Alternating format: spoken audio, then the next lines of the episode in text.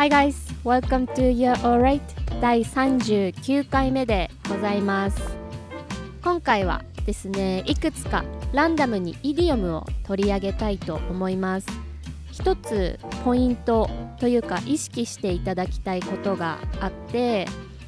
いつも特にここ最近のエピソードで言っているように文字で覚えるのではなくってできるだけイメージで捉えるようにしてみてください。イメージで捉えるっていうのはつまり直訳するっていうことでもあると私は思うんですけど直訳した意味をそのまま想像してみてください。特にイディオムとかフレーズとか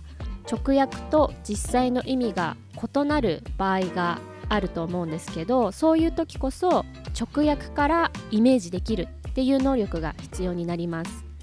日本語でもそういうイディオムたくさんありますよね。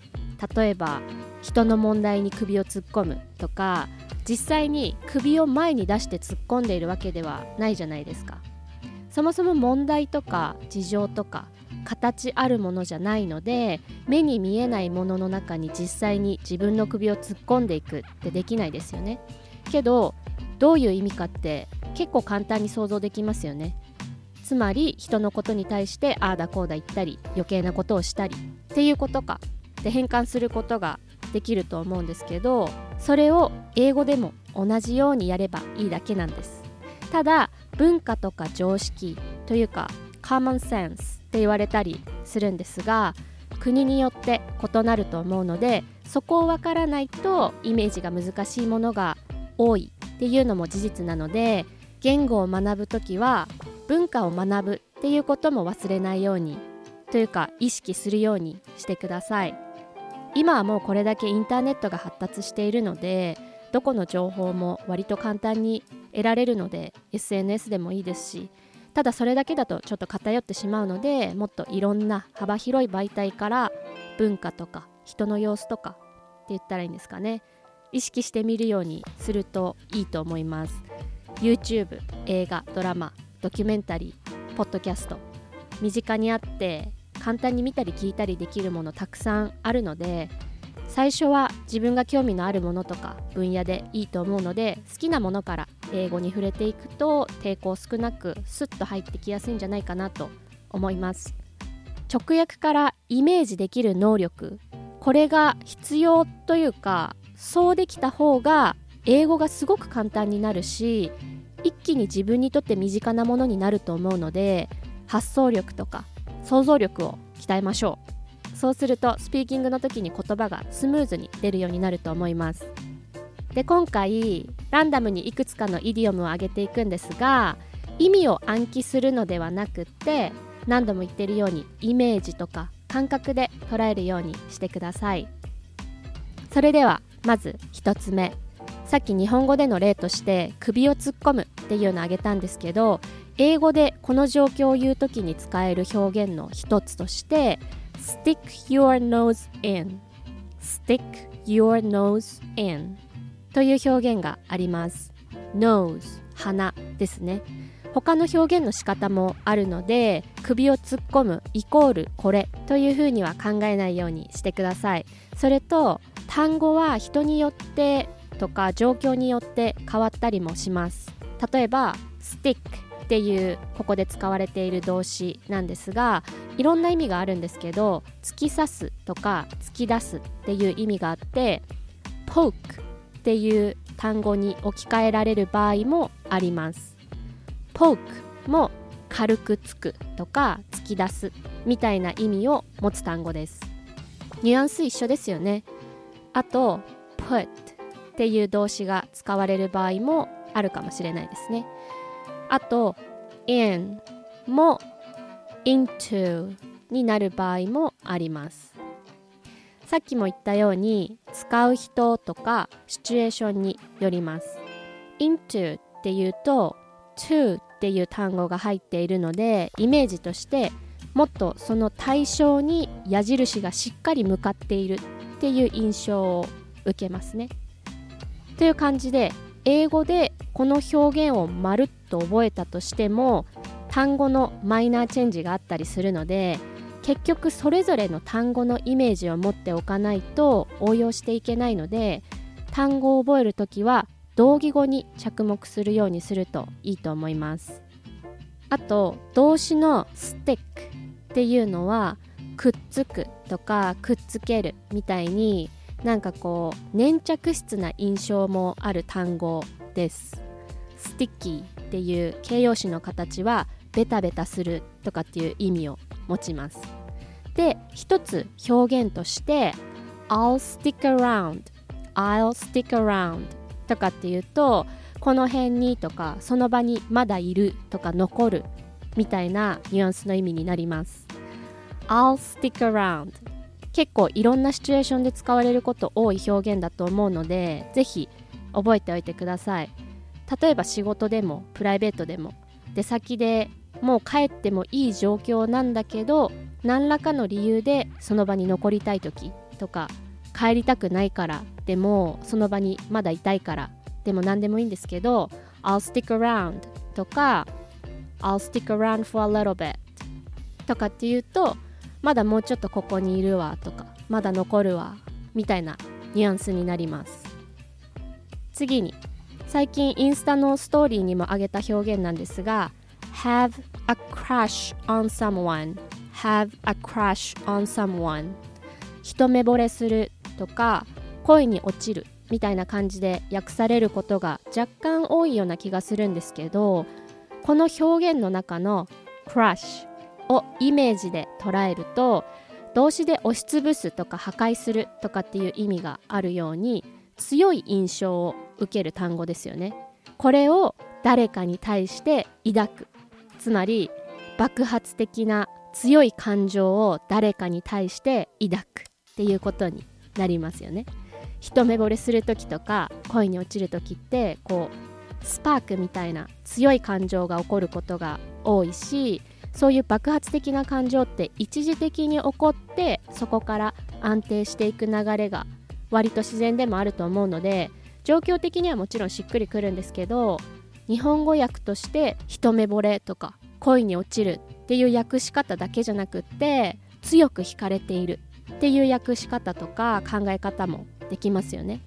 っていうことを少し頭に入れておいてください。どの言語も他の言語に訳されるためにあるものではなくってその状況を表したり説明したり自分の気持ちを伝えたりとかのためにあるものなので日本語に当てはめようとするのではなくってその表現の直訳からのイメージとか印象を大事にするようにしてください。でさっきも言ったように have a crush on の have の部分は似たような動詞に置き換えられることもあります。例えば I got a crush on. I got a crush on. で動詞の get を置くとちょっとカジュアルな聞こえになるかなと思います。次の表現は have your hands full. Have your hands full. めちゃくちゃ忙しいとかやらなきゃいけないことがたくさんあるみたいな意味です。日本語でも手がいっぱいみたいな感じで言ったりしますよね。I have my hands full だけではなくって I got my hands full とも言えるし My hands are full とも言えます。全部同じ意味ですね。I got my hands full は動詞 get が過去形になっているところ。ちょっと注意してください。さっきの have a crush on got a crush on もそうなんですけど have が現在形なのは have は基本的には状態動詞って言われるもので一定期間の状態を表すものっていう感じなのでその話をしている時も同じ状態なのであれば基本的には現在形で使われます。でそれを言っている時にもうその状態にないのであれば過去形になりますね。で get はおそらく動作動詞って言われるものでその一時的な状況を説明する動詞です。得るとか手に入れるっていう動作はその一瞬のことですよね。なので have は現在もその状態であれば現在形で使われるんですが get はその状況を得たその瞬間についてを表す動詞なのでその感情とか状態がその後も続いていたとしても過去形になります。I have my hands full. も I got my hands full. もまあ意味することに大きな差はないんですけど時制の部分気をつけてください。あと my hands are full. っていう時は複数形っていうところを覚えておいてください。そして今回最後の表現は sit on the fence sit on the fence これはかなり想像しやすいと思うんですけど意味は何かに関して決めかねているとかどっちつかずの状態っていう意味です。まず直訳してみるとフェンスの上に座っているっていう風になるのでフェンスのどちら側に行くわけでもなくその上にいる。つまりどっちに行っていいかわからないとか悩んでいるとかどっちつかずなイメージがつかみやすいですよね。動詞 sit の部分は B 動詞になる場合もあります。I am on the fence みたいな感じですね。けど sit が使われる方が圧倒的に多いとは思います。sit この発音注意してください。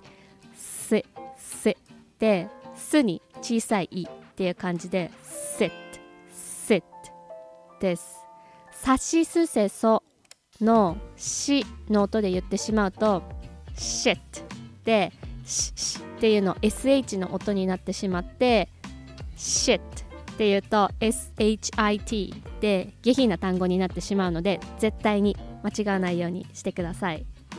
それでは今回4つのイディオムを挙げたんですが例文を挙げていなかったので最後におさらいがてら例文をそれぞれ挙げたいと思いますまず stick your nose in 首を突っ込むみたいな意味ですね Don't stick your nose into other people's business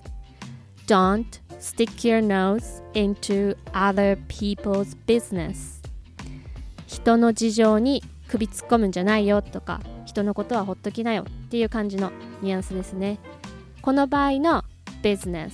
は仕事とかのビジネスではなくて事情とかこと事柄みたいな意味ですで次が have a crush on someone have a crush on someone